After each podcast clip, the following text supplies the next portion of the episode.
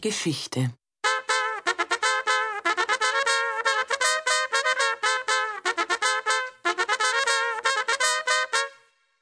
Die Bayern genießen bei den umwohnenden Stämmen nicht eben hohes Ansehen.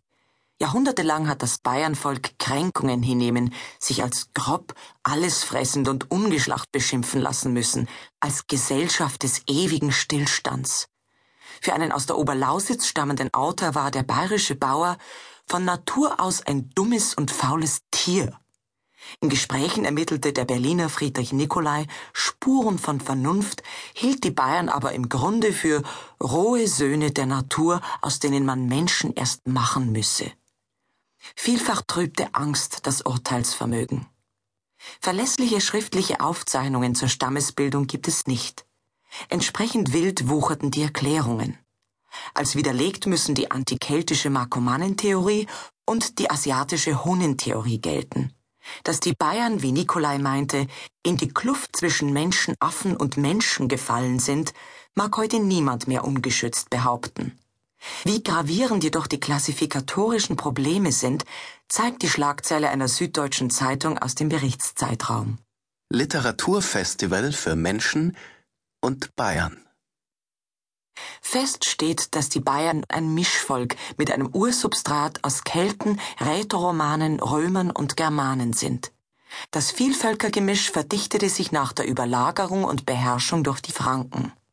Passau war der Welt erste multikulturelle Stadt, ohne dass sich die Passauer dessen bewusst wären. Bajovarii heißt nichts anderes als Männer aus dem Lande Baja.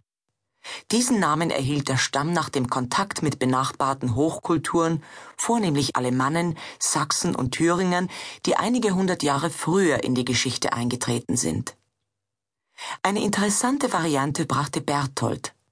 Er glaubte sichere Beweise dafür zu haben, dass die Urbajowaren oder Bojan längst abgewandert und die gegenwärtigen Bewohner des Landes Nachkommen von Arbeitssklaven, Bauchtänzerinnen, Kantinenwirten, Huren und Haarauszupfern aus den sudanesischen und syrischen Fremdenlegionen sind, die jahrhundertelang den römischen Limes bewachten.